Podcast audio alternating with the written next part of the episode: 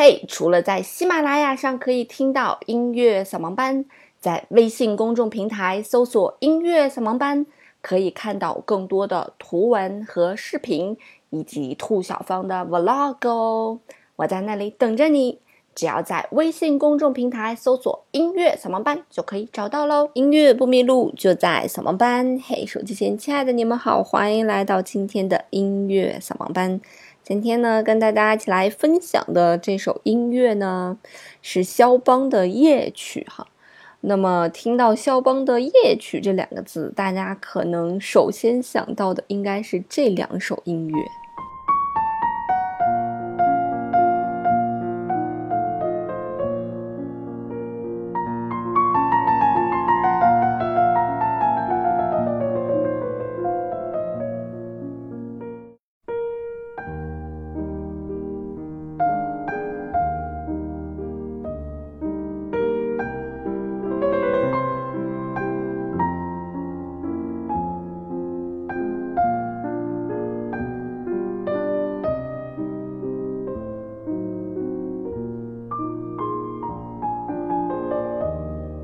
但是我们今天跟大家介绍的呢，不是夜曲当中的最有名的第一首和第二首，而是不是肖邦生前所出版的一首啊，但是却是十分这个有名也十分好听的一首，它是来自肖邦的升 C 小调夜曲。那么这首作品呢，大概是只有三分半左右，如如果把它当成一种。就是肖邦常写的沙龙音乐，应该是一个比较合适的这样一个时间了哈。那如果把它以这个大型的古典音乐的一些作品来要求显然，它就只是一个非常短小的一个乐章当中的一个部分了。那么这首乐曲呢，是肖邦一八三零年所创作的，但是这首作品四十年后呢才出版，那个时候肖邦已经去世二十六年了。所以，我们看到的常规版的夜曲呢，是一共有十九首，是不包含这一首的；而我们看到的特别版的夜曲呢，是一共有二十一首，其中呢就包含这一首非常优美的升 C 小调夜曲。据说这首作品呢是肖邦献给他的姐姐啊路德维卡的一首作品哈，上面就写着献给我的姐姐。那么，嗯。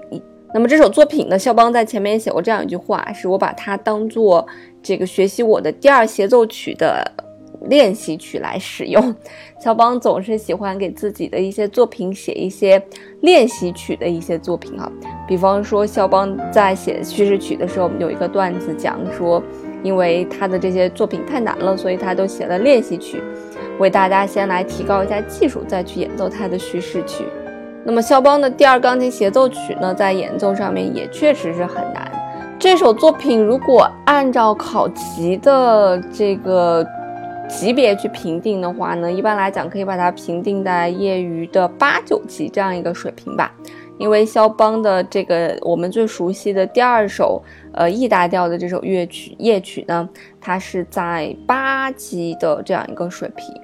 那么在英皇的考级当中，把它放到了七级，所以是一个非常对于入门来讲啊，是一个比较难的一首作品；对于专业来讲呢，是一个比较简单的这样一首作品。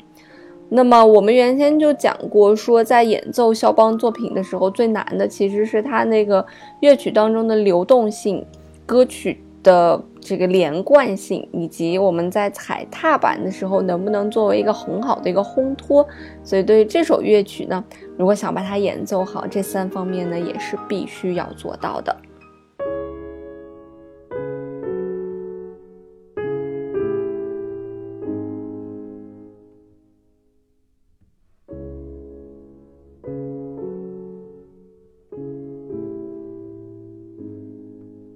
那我们刚才听到的这个短小的这样一个片段呢，来自于我们今天所介绍的升 C 小调夜曲的前四个小节，也就是它的影子哈。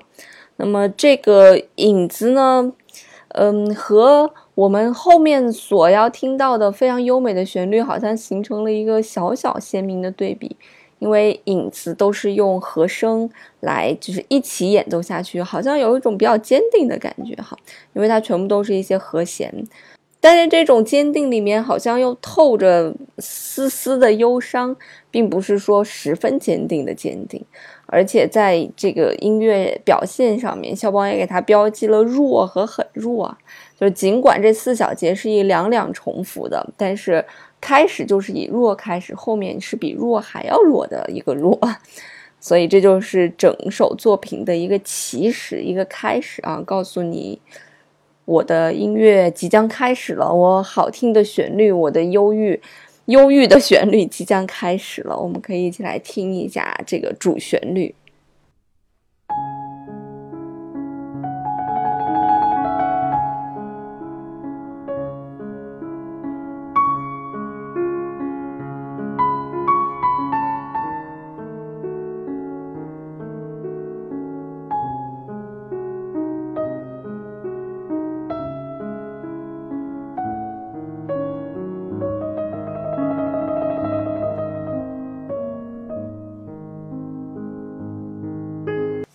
非常优美的一段旋律，从谱面上去看，其实是非常简单的，但是在演奏的过程当中，会有一些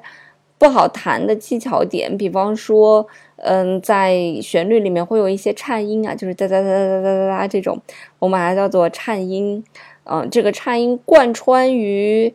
这个乐曲的从头至尾吧，很多地方都出现了这个颤音。这也是肖邦在写作一些作品的时候喜欢用的一个手法。除了这种颤音之外呢，还有一些，嗯，从上至下或者从下至上，呃，篇幅就是密，就是音很密集的一些音。比方说，在一拍或者在一拍半或者在两拍里面，呃，有十一个音一起出现。嗯，这就是肖邦在写作，尤其是在夜曲的写作方面很喜欢用的。而且关键的一点还在于，嗯，比方说他在右手写了十一个音，但是他在左手会写八个音，然后让你把这两个给他匹配到一起，这也是他作品当中的一个难点。因为八对十一的话，你根本没有办法去说我一对一或者一对二，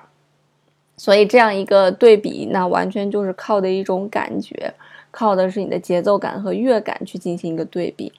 有的时候在刚开始练琴的时候，也会一个音一个音，或者把哪个音换到哪个音之后，哈，呃，八比十一，你除下来总会有一个比例的嘛。那可能会按照某个音和某个音之间这样把把音一个一个对比，可能一点五啊，或者嗯多少一点八来比一个音。可是如果严格按照这样去演奏的话，你把它放到电脑里面，让电脑这样去演奏，那就是扼杀了肖邦的。灵魂扼杀了肖邦的所有，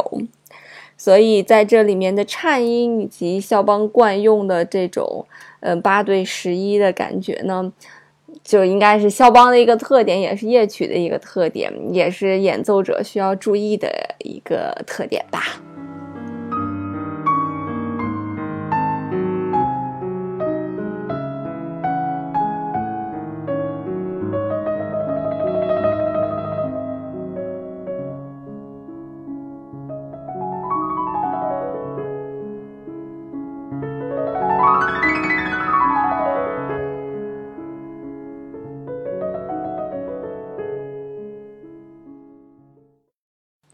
那整个作品的左手呢，看起来都比较简单，就有点像我们原先说过分解和弦，哈，就是把一个和弦拆开，然后一个音一个音去弹，哒哒哒哒哒哒哒哒，听起来好像跟理查德克莱德曼的很多作品是一样的哈。但是它最最不一样的就在于旋律之间所内涵的那种能量。嗯，在理查德·克莱德曼的那些大众流行的钢琴曲里面，你是听不到在旋律当中会有巨大的能量的。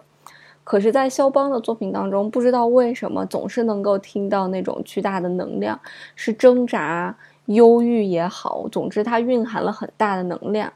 在你演奏的过程当中，也是蕴含了很大的能量。你需要有非常，呃。激情或者说非常丰富的情感，才能把这个能量给释放出来，并不是像那些普通大众的流行音乐一样，没有那么多齐聚的能量，只是把表面演奏好就可以了。